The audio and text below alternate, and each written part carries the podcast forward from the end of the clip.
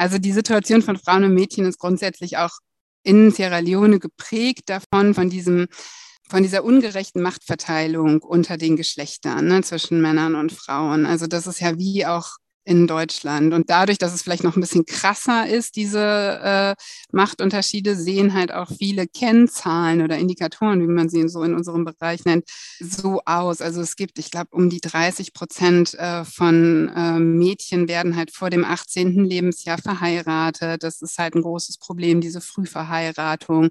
Mädchen bekommen sehr früh Kinder. Ich glaube, nur um die 50 Prozent von Frauen haben überhaupt einen Zugang zu modernen Verhütungsmethoden. Weg vom Katzentisch, ran an die große Tafel. Es gibt viele Themen im Leben von Frauen, die immer noch komplett tabu sind oder in der Öffentlichkeit kaum einen Platz finden. Von Frauen in Führung bis hin zum Zyklus. Lasst uns drüber reden und gemeinsam Tabus brechen.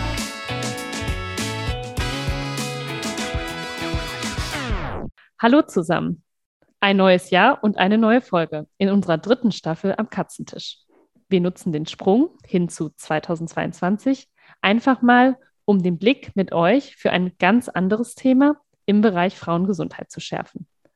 Dazu noch ein Tabuthema im doppelten Sinne. Frauengesundheit in der Entwicklungszusammenarbeit am ganz konkreten Beispiel von Sierra Leone. Und unser Fokus liegt dabei heute auf der Genitalbeschneidung. Warum denn nur ein Thema im doppelten Sinne, fragt ihr jetzt? Das wollen wir heute gemeinsam mit Vanessa Hugo, Referentin Sierra Leone für humanitäre Hilfe und Entwicklungszusammenarbeit von Aktion Media herausfinden. Schon mal an dieser Stelle herzlich willkommen und danke, dass du dir die Zeit nimmst. Ja, vielen Dank. vielen Dank für die Einladung. Gerne. Vielleicht zum Einstieg eine Frage, die uns schon über die Zeit der Vorbereitung und in den Gesprächen mit dir sehr neugierig gestimmt hat. Wie kamst du zu Sierra Leone und auch wie kamst du in die Entwicklungszusammenarbeit? ähm, ja, also das ist ein äh, längerer Weg, glaube ich. Also ich habe eine längere Zeit vorher in der Gesundheitspolitik oder im gesundheitspolitischen Bereich gearbeitet und war dann ähm, auch mal eine Zeit lang bei Johns Hopkins in den USA und kam da so mit medizinischen Themen in Kontakt und auch mit sehr vielen äh, Leuten aus verschiedenen Ländern. Und habe gedacht, boah, das äh, klingt irgendwie total spannend, äh, so die internationale Arbeit und Gesundheitsbereich zu verbinden. Habe dann anschließend auch einen Master gemacht in Global Health. Mhm und hatte nach Studienaufenthalten in Thailand und Indien und Kenia irgendwie das Gefühl gehabt, boah, da ist noch viel, viel mehr in dieser Welt äh, zu sehen, zu tun. Da gibt es Potenziale und Bedarfe und habe gedacht, äh, das ja fühlt sich irgendwie richtig an, das zu machen. Habe einfach mhm. irgendwie auf was Sinnstiftendes gesucht, wo ich so die interkulturelle Arbeit in einem sinnstiftenden Bereich ähm, machen konnte. Ja, dann bin ich ähm, erst nach Tansania gegangen, danach habe ich einige Jahre in Uganda gearbeitet und mir war es wichtig, so die Entwicklungszusammenarbeit von der Seite aus zu sehen, wo sie gemacht wird, also in den Ländern, ähm, die lokalen Perspektiven kennenzulernen, die lokalen Realitäten kennenzulernen. Und dann war es aber irgendwann Zeit, mal die, äh, den Blick nach Deutschland zu richten und die Perspektive aus Deutschland zu sehen. Und ja, habe mich dann beworben bei Aktion Medior und sitze jetzt im Niederrhein, am, im schönen Tönesforst am Niederrhein und bin Referentin für Sierra Leone. Genau. Ja, betreue da unsere Projekte in dem Land. Ja, Wahnsinn. Also äh, einmal ähm, um die Welt, alle Kontinente schon mitgenommen, erst USA, äh, Asien und dann ähm, Afrika und jetzt ganz speziell in Sierra Leone, beziehungsweise für Sierra Leone aus Tönesforst, ähm, wie du gerade so schön beschrieben hast. Ja, Vanessa, mit der Agenda äh, 2030, das kennen bestimmt auch einige Zuhörenden hier von uns, hat sich die internationale Staatengemeinschaft ja zum Ziel gesetzt, die äh, sexuelle und reproduktive Gesundheit für alle zu verbessern. Und dies schließt dann auch die Senkung der Müttersterblichkeit ähm, ebenso ein wie der Zugang zu Familienplanung, Information und Aufklärung. Und damit sind inhaltlich äh, bei, sind wir dann bei den äh, nachhaltigen Entwicklungszielen SDG 3 oder ähm, kennen vielleicht auch einige von euch Gesundheit und Wohlergehen und SDG 5 Geschlechtergleichheit. Das sind sehr große Ziele und um sich solche auch setzen zu können, müssen wir wissen, wo wir heute überhaupt stehen. Also den Ist-Stand kennenlernen. Wie würdest du die Situation ähm, von Mädchen und Frauen ganz konkret in Sierra Leone beschreiben? Ähm, ja, also du sprichst die Nachhaltigkeitsziele an. Das ist so ein Thema, wo ich mich tatsächlich nicht tagtäglich in meiner Arbeit mit mhm. beschäftige. Also wie du schon gesagt hast, es ist einfach ein echt, es sind große Ziele, sind die internationale Staatengemeinschaft hat die sich gesetzt. Das ist so ein Rahmenwerk für unsere Arbeit und auch ein Rahmenwerk für unsere Arbeit in Sierra Leone. Ähm, allerdings nicht so tagtäglich ähm, ja, die Realität in mhm. ähm, meiner Arbeit. Einfach ähm, eine sehr große Statistik, wo sich auch so ähm, wahnsinnig ambitionierte Ziele für alle Länder gesetzt haben. Ne? Mhm. Ähm, also ich kann mal so ein Beispiel geben, ähm, da, unter dem ähm, Ziel zur Reduktion der Müttersterblichkeit ist halt unter anderem, dass es halt, glaube ich, weniger als 70 Sterbefälle, Müttersterbefälle pro 100.000 Lebendgeburten geben soll. In Sierra Leone liegt momentan die Statistik irgendwie bei 700 17, glaube ich, Sterbefällen pro 100.000 Lebendgeburten. Ne? Ähm, es ist auch ein Land, mit der höchsten Müttersterblichkeitsrate der Welt, ähm, also eines mhm. der Länder. Und Allerdings kann man sagen, dass sie sich in den, ich glaube, seit 2010 äh, fast halbiert hat. Also ähm, mhm. man sieht irgendwie, wenn man halt solche Rahmen setzt, wie diese Nachhaltigkeitsziele, man hat dann nachher auch irgendwie was, wo man darauf zurückgreifen kann und sagen kann, guck mal, das haben wir irgendwie jetzt schon in diesen Bereichen mhm. erreicht. Allerdings muss ich sagen, es ist halt auch eine große Statistik und zeigt vielleicht manchmal auch nicht so diese Realitäten vor Ort. Ne? So die einzelne Person wird halt vielleicht nicht betrachtet. Das, was man so mitkriegt auf Projektreisen von mhm. den Projektpartnern. Ne? Es gibt ähm, Frauen in Sierra Leone, die ähm, bis zu irgendwie, letztens haben sie mir erzählt, 28 Kilometer zu Fuß in Wehen laufen zur nächsten Gesundheitsstation. Ne? Also es sind halt ähm, Dinge, die man sich hier vielleicht im Raum gar nicht so, äh, in mhm. unseren Breitengraden irgendwie gar nicht so vorstellen kann. Und daher sehe ich das halt auch immer so ein bisschen, das ist eine Statistik. Mhm. Ähm, es zeigt aber vielleicht auch nicht genau so die Lebensrealität von Einzelnen, auch wenn wir halt jetzt äh, gute, auch in manchen Bereichen echt gute mhm. Fortschritte sehen können. Ich bin natürlich jetzt eine weiße Frau aus mhm. äh, unseren in Deutschland geboren, kann auch immer nur so ein bisschen über Sierra Leone ja. reden, nicht direkt so aus der Perspektive einer betroffenen Frau dort auch. Also so, ich habe jetzt noch mal auch in Vorbereitung jetzt auf diesen Podcast habe ich noch mal ein bisschen nachgelesen, auch noch mal in die Statistiken reingeguckt. Ne? Also die Situation von Frauen und Mädchen ist grundsätzlich auch in Sierra Leone geprägt davon, von diesem von dieser ungerechten Machtverteilung unter den Geschlechtern ne, zwischen mhm. Männern und Frauen. Also das ist ja wie auch in Deutschland. Und dadurch, dass es vielleicht noch ein bisschen krasser ist, diese äh, Machtunterschiede, sehen halt auch viele Kennzahlen oder Indikatoren, wie man sie so in unserem mhm. Bereich nennt, so aus. Also es gibt, ich glaube, um die 30 Prozent äh, von äh, Mädchen werden halt vor dem 18. Lebensjahr verheiratet. Das ist halt ein großes Problem, diese Frühverheiratung. Mädchen bekommen sehr früh Kinder. Ähm, ich glaube, nur um die 50 Prozent von Frauen haben überhaupt einen Zugang zu modernen Verhütungsmethoden. Also das ist definitiv halt so äh, der, das ist so dieser statistische mhm. Stand, mhm. ne? Und ähm, auch wenn man halt immer wieder mit Frauen und Mädchen auf Projektreisen äh, redet, ist die Situation, dass sie ihre, sagen wir, Rechte einfordern können oder sie haben einfach eine oft eine schwierige Situation, in äh, der sie leben. Man kann aber auch sagen, es gibt einige echt positive Entwicklungen. Also auf einer letzten Projektreise zum Beispiel hatte ich ähm, eine äh, Diskussion mit den Rezeptionistinnen äh, im Hotel und da haben wir uns über genit weibliche Genitalverstümmelung unterhalten. Und die haben halt gesagt, nein, ich möchte doch auch sexuelle Lust empfinden und ich würde mich niemals beschneiden lassen. Und das war gar nicht so ein Tabuthema. Es war halt wirklich so ein ähm, Thema, über das offen geredet wurde. Und da sieht man halt vielleicht auch so Globalisierung und westliche Einflüsse und was auch Bildung und Aufklärung mit den Frauen macht. Ne? Ähm, ja, dass sie, ähm, dass es halt doch auch gute oder positive Entwicklungen dahin gibt. Ja, ja, total interessant. Ich glaube auch dieser, dieser Blick, wie du sagst, wenn du vor Ort bist und mit den Frauen und Mädchen sprichst, das ist ja auch nochmal ein anderes als nur die Statistik. Ähm, wenn ja. sie, ähm, und weil man dann auch nochmal andere ähm, Fälle auch ähm, kennenlernt. Ja, wenn wir jetzt, also Jana und ich, ähm, an Sierra Leone denken, äh, kam uns natürlich als erstes äh, die Ebola-Epidemie 2014 und 2015 in den Sinn. Spüren die Menschen und auch die Frauen äh, ins, da noch so die Nachwehen? Oder ähm, wenn ja, in welcher Form würdest du sagen? Mhm. Ja, also manchmal spreche ich mit meinen Projektpartnern darüber, um das einfach mal so zu verstehen. Wie war mhm. das Leben damals ähm, unter dieser Epidemie? Wie hat man gelebt? Weil natürlich jetzt unter Covid können wir das vielleicht auch so ein bisschen mehr nachvollziehen. Mhm.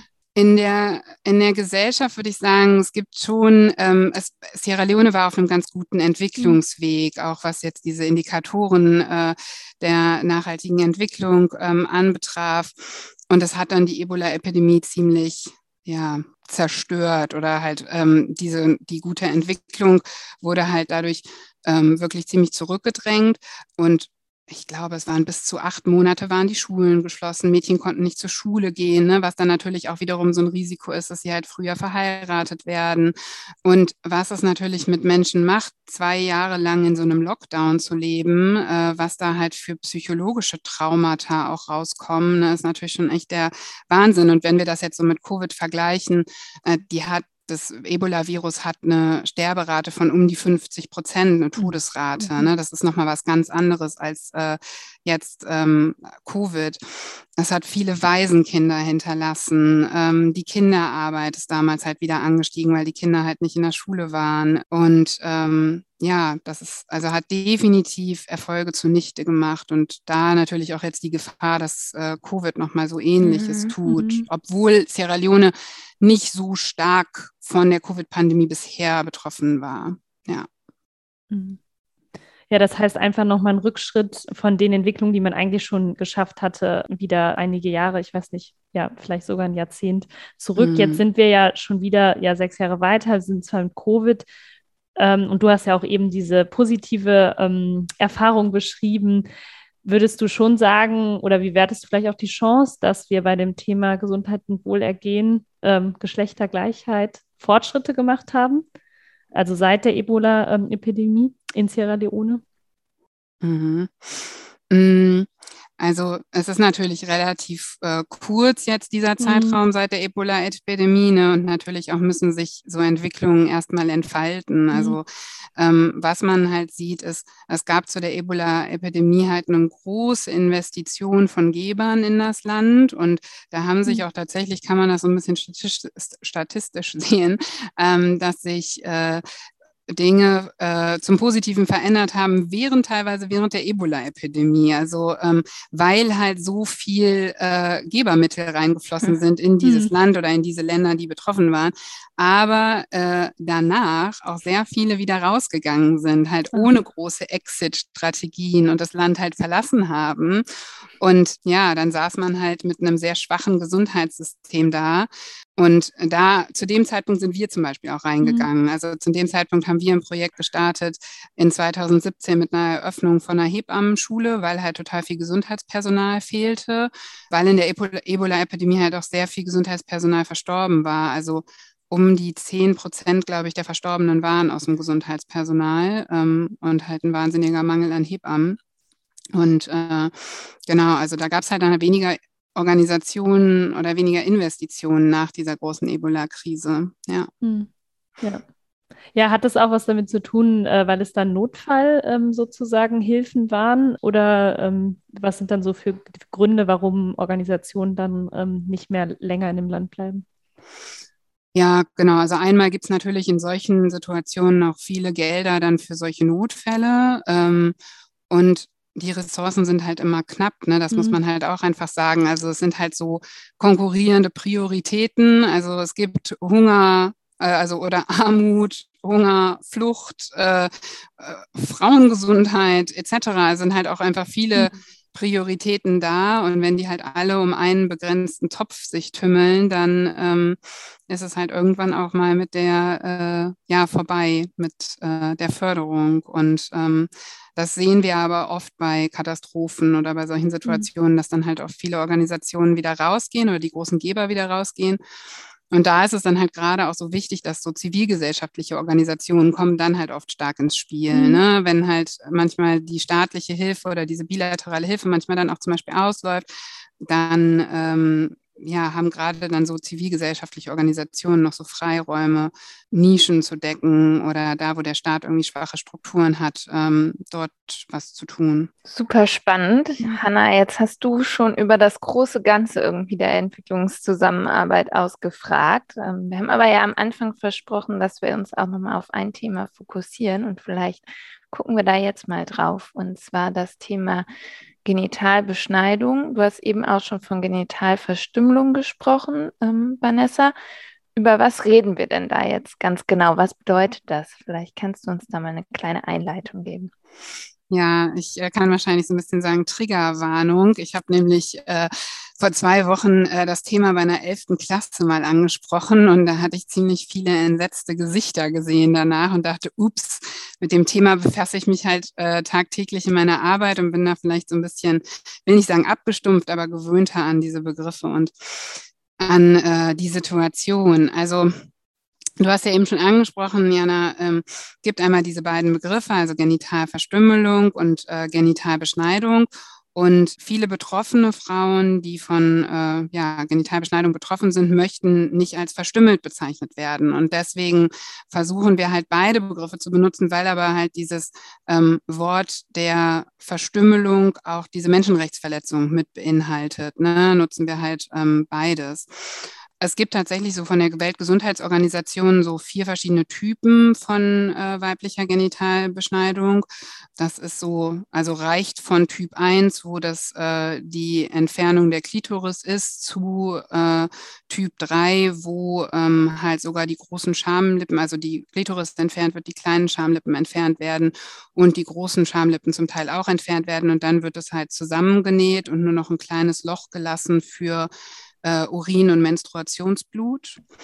Ähm, genau, und ähm, das sind halt so die verschiedenen Typen, die es äh, gibt. In Sierra Leone wird tatsächlich eher so der Typ 1, also die Entfernung der Klitoris, äh, vorgenommen.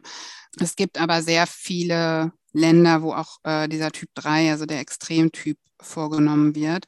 Das findet halt in Ländern unter anderem statt, wie äh, im Irak, im Jemen, ähm, auf dem asiatischen Kontinent, auch in Indonesien, in Somalia. Und da sind das fast bis zu 90 Prozent der Frauen, die ähm, da diese Genitalverstümmelung äh, hinter sich haben.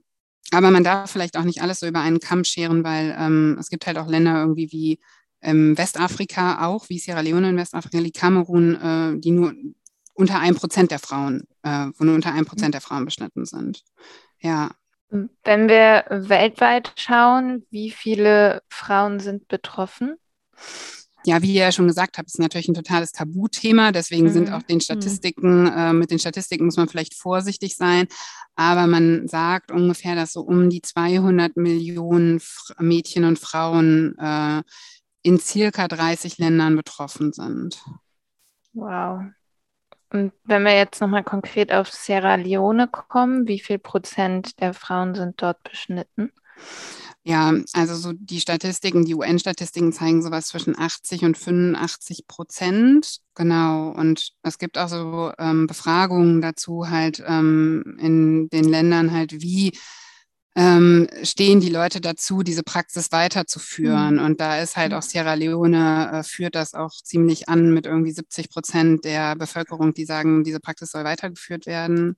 Und im Vergleich zum Beispiel Tansania, die, wo es irgendwie nur noch 5 Prozent der Leute sagen, es soll weitergeführt werden. Mhm. Wann wird es denn bei den Frauen oder Mädchen in dem Fall konkret durchgeführt? Wie alt sind die und wer, wer führt das eigentlich durch? Ähm, ja, also was ich so von äh, unserer Partnerorganisation höre, mit der wir arbeiten, das sind meistens so Mädchen im Alter zwischen 10 und 14. Ähm, und ähm, das wird durchgeführt durch, also das ist in Sierra Leone auch echt, glaube ich, so ein sehr, sehr spannendes Thema. Das sind so äh, Bondo Society heißen die. Das sind mhm. ähm, Geheimbünde von Frauen, ähm, die das so im Prinzip sie heißen ja schon Geheimbünde, also so im mhm. Geheimen ähm, durchführen. Früher war das wohl mal so, dass wirklich Mädchen, also so sagt das immer Hanna, unsere Direktorin der Partnerorganisation, dass sie halt in den Busch entführt wurden, ähm, die Mädchen für so circa vier Monate und darauf vorbereitet wurden, eine gute Ehefrau zu sein. Mhm. Könnt ihr euch jetzt natürlich vorstellen, mhm. im Alter von 10 bis 14 ist man wohl noch nicht bereit, ähm, eine gute Ehefrau zu werden. Und das war halt wie so ein Initiationsritual und da gab es ganz viele Rituale auch drumherum und eins war halt auch diese Beschneidung oder ähm, und heutzutage ist es halt nicht mehr so, dass das mehrere Monate die Mädchen entführt werden, sondern das sind halt auch wirklich deren Mütter, oft auch deren Großmütter, die diese Beschneidung ähm, unterstützen und das gerne wollen. Man denkt manchmal so, naja, das sind doch bestimmt die Männer, die das möchten aber sind tatsächlich eher so mhm. Mütter und Großmütter, weil es wirklich mehr so einen kulturellen Hintergrund okay. hat. Ne? Das habe ich mich gerade gefragt. Also ist es eher religiös geprägt oder kommt es aus der Kultur raus? Vielleicht kannst du das nochmal, den kulturellen Hintergrund nochmal beschreiben dann auch. Ja, also wie gesagt, äh, als weiße Frau, ne, äh, mhm. privilegierte weiße mhm. Frau, äh, über die Kultur zu reden, finde ich manchmal immer ein bisschen schwierig, ja. aber ich kann halt so das wiedergeben, was ich äh, so auf Dienstreisen mitbekommen habe, was ich vielleicht mir auch angelesen habe, was in Projektanträgen stand. Ähm, also es ist vielfach die Argumentation ist irgendwie so, es gibt halt diese, diese Beschneiderin, äh, die Sowis, die ähm, haben halt ein ganz hohes gesellschaftliches Ansehen. Es sind mhm. ältere Frauen oft ähm, und sie machen das, weil sie sagen, naja, die Mädchen kriegen da eine gewisse Reinheit durch. Ähm, sie schaffen damit natürlich auch eine gewisse Unterordnung unter den Ehemann. Sie äh, gehen vielleicht dadurch nicht fremd, äh, weil sie ja diese sexuelle Lust dadurch irgendwie oder vermindert wurde oder verloren haben. Ähm, und man macht sie dadurch ja zu reinen, guten Ehefrauen. Man muss aber auch sagen, dass sich halt oft die Mädchen auch dafür ich meine, zwischen 10 und 14 können die sich natürlich mhm. noch nicht wirklich dafür entscheiden, aber es wird ihnen halt auch gesagt, na dann bist du Teil dieser Gemeinschaft, du gehörst dann dazu. Ähm, und ich kriege das oft mit, wenn man darüber wirklich mal, also nicht, dass ich jetzt, äh, wenn ich nach Sierra Leone fahre, mit jeder Frau über weibliche Genitalverstümmelung rede, aber ähm, wenn man es mal mitkriegt, ist es dann so, dass mit Frauen, mit denen ich gesprochen habe, die sagen dann auch, oder jüngere, manche Frauen lassen sich auch noch mit 18, 19 dann beschneiden. Ne? Und die haben halt wirklich Zweifel, ob sie unbeschnitten einen Ehemann finden werden. Und gerade natürlich in Gesellschaften, wo die Frauen so abhängig sind, finanziell auch ähm, von ihrem Ehepartner, ähm, ist das halt äh, schon eine Sache, man, sie brauchen oder sie, sie möchten diesen Ehemann haben und ähm, brauchen den für ihr Auskommen. Und äh, die Hanna, also die Direktorin aus, von der Organisation, mit der wir arbeiten, hat mir letztens auch erzählt, in der Gemeinde zum Beispiel, in der wir tätig sind oder in diesem Chiefdom heißt das, ähm, da ist noch kein einziges Mädchen bisher hatten, äh, hat bis zur Universität geschafft. Mhm. Also es ist auch so belegt, dass halt äh, ja niedrigerer Bildungsstandard äh, Stand ähm, auch mehr ähm, diese weibliche Genitalverstümmelung unterstützt. Also dass oft halt Mütter ähm, oder Großmütter mit niedrigerem Bildungsstand ähm, diese Praxis auch weiterhin unterstützen. Wie unterstützt ihr dann mit der Partnerorganisation vor Ort auch ähm, Mädchen und Frauen, dass sie vielleicht gebildeter werden, dass sie besser für sich selber entscheiden können und halt auch wissen, wie sie mit ihrer sexuellen und reproduktiven Gesundheit umgehen können. Ja, also ich habe ja jetzt schon ein paar Mal äh, die Hanna erwähnt, Hanna mhm. Yambasu. Das ist die Direktorin von unserer Partnerorganisation. Äh, WAVES heißt sie, ähm, Women Against uh, Violence and Exploitation in Society. Also wir arbeiten, also Aktion Medio arbeitet mit Partnerorganisationen im Land. Wir haben jetzt keine Regionalbüros, sondern arbeiten halt wirklich mit lokalen Nichtregierungsorganisationen. Und eine von denen ist halt Waves in äh, Sierra Leone.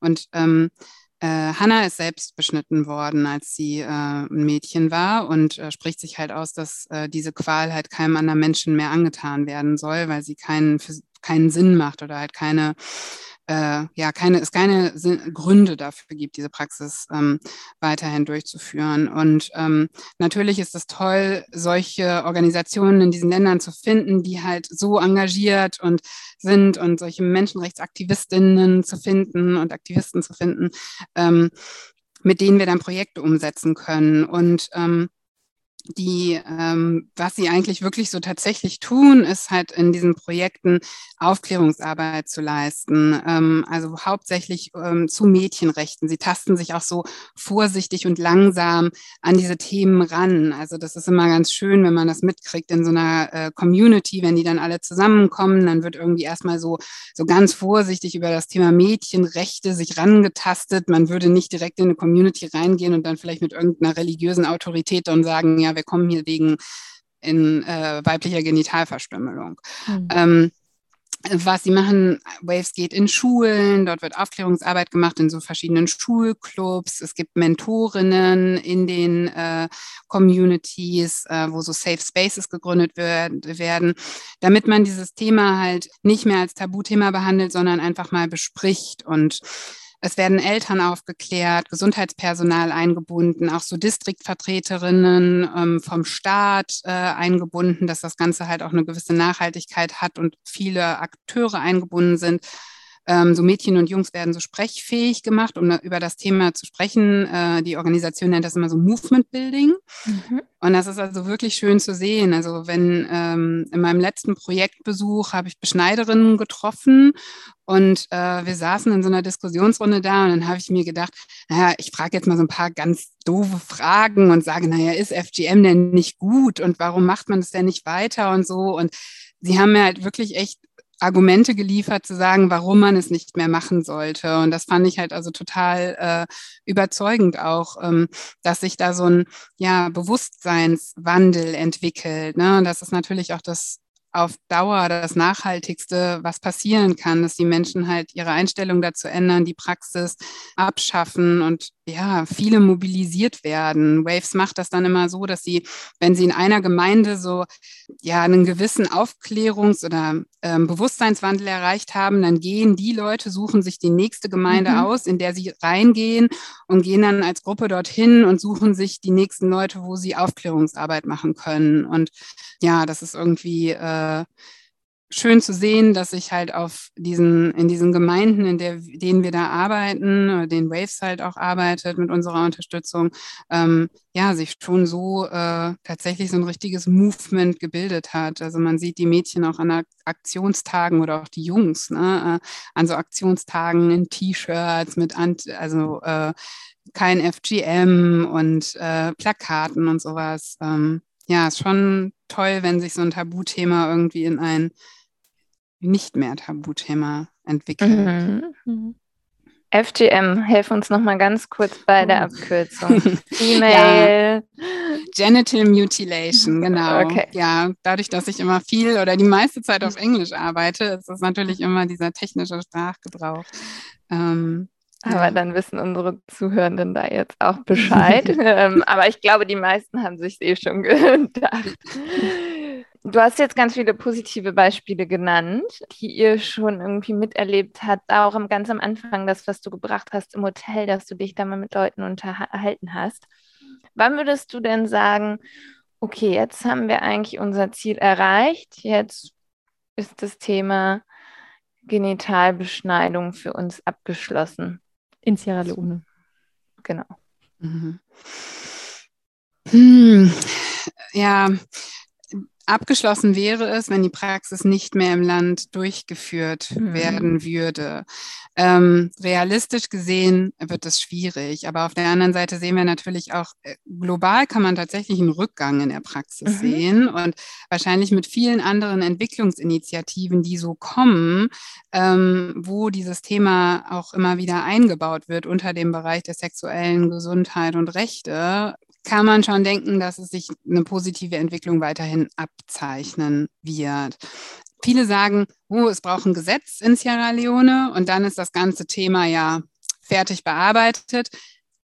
Kenne ich aus vielen anderen Umständen, dass das nicht so ist, weil natürlich ein Gesetz kann schön auf dem Papier da sein, solange das nicht umgesetzt wird, ähm, äh, ist das nicht der Fall. Also ich hatte ja eben darüber gesprochen, dass Waves natürlich viel Arbeit so im kleinen Grassroot-Level, nennen wir das so, ähm, direkt in den Gemeinden macht, aber macht natürlich auch Arbeit auf nationaler Ebene, unter anderem verschiedenen Foren mit Parlamentarierinnen. Ähm, und da ist auch so ein bisschen die Hoffnung, dass sich von nationaler Ebene auch nochmal so ein Bewusstseinswandel kommt, weil es gibt auch tatsächlich ähm, Situationen, wo PolitikerInnen in die Gemeinden gehen und sagen, oh, wir finanzieren so eine Beschneidungszeremonie, mhm. um sich Wählerstimmen zu kaufen oder Wählerinnenstimmen zu kaufen. Und das ist natürlich etwas, was dann viel wieder zunichte machen kann. Und wenn natürlich auf der nationalen Ebene auch nochmal so ein Bewusstseinswandel kommt, wir machen das nicht mehr und wir wollen uns vielleicht als Sierra Leone nicht immer so darstellen, als wir haben eine hohe Müttersterblichkeitsrate und auch dieses Thema Beschneidung äh, ist so groß, ähm, dass sich da einfach auch nochmal was ändert und dann so beide Seiten zusammenkommen, also von dieser nationalen Ebene runter und von diesen Grassroot Movements rauf, die sagen, wir machen es nicht mehr. Eine viel zu tun. Ja, und auch eine gute Symbiose und es passt auch noch, wir waren jetzt schon im politischen Kontext sozusagen äh, von Sierra Leone und was sich dort auch bei ParlamentarierInnen ähm, verändern kann. Wenn wir das jetzt auch noch mal so vielleicht zum Abschluss ähm, auf diese politische Ebene ähm, ziehen, bekommt das Unterthema, du hast es ja auch gerade schon gesagt, also Genitalbeschneidung bzw. Verstümmelung ist ja ein Unterthema von sexueller und reproduktiver Gesundheit. Kommt dieses Thema deiner Meinung nach genug Aufmerksamkeit im großen Topf, also der, der ja, sagen wir mal, ähm, Entwicklungszusammenarbeit? Weil du ja eben schon gesagt hast, es gibt natürlich dann auch immer konkurrierende Prioritäten, Armut, äh, Hunger, ähm, Flucht. Wie schätzt du das vielleicht auch aus deiner ähm, Arbeit jetzt ähm, in den Projekten mit den lokalen Organisationen ein? Hm. Hm, also Gelder könnten immer mehr sein. Mhm. äh, das ist auch klar. Aber wir wissen halt auch alle, der Topf ist begrenzt und mhm. wir kriegen halt viele Projekte finanziert äh, oder die Projektarbeit, die wir machen, ist finanziert mhm. durchs Auswärtige Amt und äh, das Bundesministerium für wirtschaftliche Zusammenarbeit und Entwicklung, das BMZ, durch Stiftungen, Großspender, Kleinspenderinnen. Ähm, und man kann schon sagen, dass ähm, das Thema auf der globalen Agenda mehr Präsenz bekommt. Also mhm. es gibt auch zum Beispiel beim BMZ äh, so einen runden Tisch zu diesem SRGR. Wir nennen immer noch also sexuelle reproduktive Gesundheit und das R steht noch hinten dran für die Rechte. Ähm, genau. Und äh, dazu gibt es auch einen runden Tisch dort, um halt einfach mehr Sichtbarkeit für dieses Thema herzustellen. Mhm. Ähm, zivilgesellschaftliche Organisationen mehr einzubinden und so ein bisschen Hoffnung steckt, glaube ich, in der Politik auch da drin, dass äh, mit der G7-Präsidentschaft in 2022 mhm. vielleicht dieses Thema auch noch ein bisschen mehr äh, verankert werden kann. Also die ersten Dokumente, die ich so gesehen habe, die in diesem runden Tisch auch ähm, diskutiert werden, da habe ich zumindest das Thema FGM auch schon mal drauf gesehen. Und man merkt schon, dieses SRGR ähm, wird schon mitgedacht, also in vielen humanitären Clustern, ne, in Strategiethemen vom BMZ. Mhm. Ähm, also ist die Hoffnung da, äh, dass dort auch noch mehr Gelder fließen werden. Mhm. Aber da ist vielleicht auch nochmal hinzuzufügen, wir sind natürlich immer auch abhängig von den ähm, ja, staatlichen Gebern oder mhm. institutionellen Gebern, wie wir es so nennen. Und ohne die Werbetrommel zu rühren, ist natürlich für uns auch immer ähm, Spenden ein ganz wichtiges Thema, weil nämlich genau da, wo vielleicht weibliche Genitalverstümmelung nicht auf der globalen Agenda steht, können wir halt ganz viel machen mit Geldern, die halt von Spenderinnen und Spendern reinkommen, weil man da halt einfach nochmal so Freiräume hat, Projekte zu machen, kleinerer Art teilweise, ähm, ja, die natürlich auch viel bewirken können, ähm, aber vielleicht jetzt nicht gerade die Priorität beim Geber haben. Hm. Ja, weil ihr da dann einfach nochmal ein bisschen ähm, genau das freier ähm, verfügen könnt und zuteilen genau. könnt. Ja, spannend. Ja, wir, also Jana, ich und du hast es eben auch schon mal ähm, häufiger angesprochen, ähm, wir ähm, privilegierten jungen weißen Frauen, die hier in Westeuropa ähm, am Katzentisch sitzen, können wir irgendetwas tun? Ich meine, du tust wahnsinnig viel ähm, in deiner Arbeit, ähm, in den Projekten, in Sierra Leone ganz konkret mit Wave. Ähm, gibt es eine Lektüre, die du uns empfehlen kannst? Und halt den Appell, den wir auch gerade schon gehört haben, dass natürlich jede, jeder Einzelne auch spenden kann. Ähm, ja, genau. Die Frage habe ich vorhin meiner Freundin gestellt, als ich ja. gesagt habe, dass ich nervös bin vor dem Katzentisch-Podcast. und habe gesagt, ich so, oh, ich weiß gar nicht, was ich an Literatur vielleicht empfehlen könnte oder irgendwelche Tipps geben könnte. Und ja. dann hatte sie mir erzählt, dass sie in der 11. Klasse auch das Buch gelesen hat, Wüstenblume. Mhm. Ähm, und äh, von Varys Deary und ähm, also die Geschichte von ihr. Und äh, sagte, dass sie das total inspiriert hätte und dann auch Referate darüber gehalten hat. Und äh, ja, dann ist mir das eingefallen, das stimmt, ich kann mich noch richtig an die Szene auch in dem Spielfilm erinnern.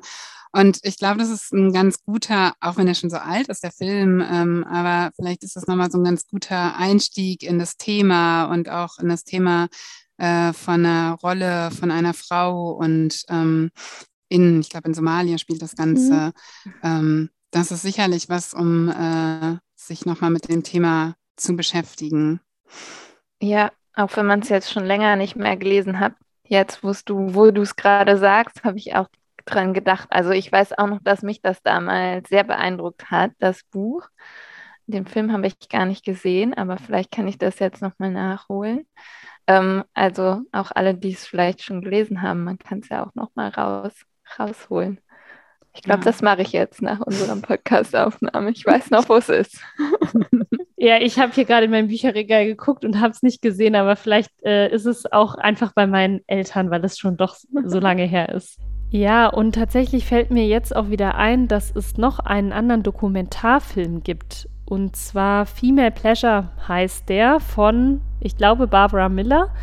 Und sie erzählt ähm, im Prinzip die Geschichte von fünf jungen Frauen oder vielmehr begleitet sie diese. Die kommen aus fünf verschiedenen Kulturen, kämpfen aber alle ähm, mit der Tabuisierung der weiblichen Sexualität beziehungsweise auch der Negierung des weiblichen Körpers. Und dort erzählt auch eine junge Somalierin, ähm, die jetzt heute Aktivistin gegen Genitalverstümmelung ist, ihre persönlichen Geschichte ähm, und Hintergründe. Also ähm, sehr sehenswert und empfehlenswert. Ich glaube, ich habe auch mal einen Tatort gesehen, der zu dem Thema mhm. spielte, weil wir reden natürlich immer darüber, dass das überall im globalen Süden so stattfindet. Aber es findet ja. natürlich auch aufgrund äh, der Migration ähm, und ähm, äh, findet das natürlich auch mittlerweile auch in ähm, Europa statt, in Deutschland, in Nordamerika, Australien und so. Und da gab es auch mal einen Tatort zu, aber mir fällt gerade äh, weder der Titel ein, noch äh, wann das irgendwie und in welcher Stadt er gespielt hat. Ah, jetzt, wo du sagst, den Tatort habe ich tatsächlich auch gesehen. Ich glaube mit Lena Odenthal in Ludwigshafen. Aber mehr weiß ich auch nicht. Aber ich denke, wenn man danach googelt, findet man das auf jeden Fall. So, jetzt lass uns zum Abschluss kommen. Vanessa, es war bis zu diesem Punkt schon wunderbar und du hast uns so ja tief abgeholt, auch durch die eigenen persönlichen Erfahrungen, die du vor allen Dingen in Sierra Leone jetzt ähm, mit der Partnerorganisation vor Ort auch gemacht hast. Und äh, wir wollen natürlich unsere Zuhörenden nicht im Dunkeln tappen lassen und auch nochmal das Tabuthema vom Anfang im doppelten Sinne aufklären. Also vielleicht nochmal zusammenfassen. Ich glaube, das war einmal ist es halt dieses Thema, dass ähm, ja, der Zugang zu Familienplanung, ähm, sexuelle, reproduktive Gesundheit und Rechte, wie du eben richtig gesagt hast, einfach noch tabuisiert ist oder einfach nicht vorhanden ist ähm, und das auch ganz äh, stark mit der Bildung zusammenhängt. Und dann aber auch, dass wir es hier in unserer westeuropäischen Gesellschaft, ähm, das ist zumindest unser Gefühl, auch ganz wenig nur diskutieren. Also auch Jana und ich haben eine ganze Staffel zur Frauengesundheit gemacht und dann haben wir immer sehr stark den Blick ähm, auf uns und was uns bewegt und ähm, die Themen, die woanders noch ganz viel stärker tabuisiert, nicht auf dem Schirm. Und deswegen, ähm, ja, unser Tabuthema im doppelten Sinne, danke, dass du mit uns am Katzentisch Platz genommen hast. Sehr gerne. Vielen Dank.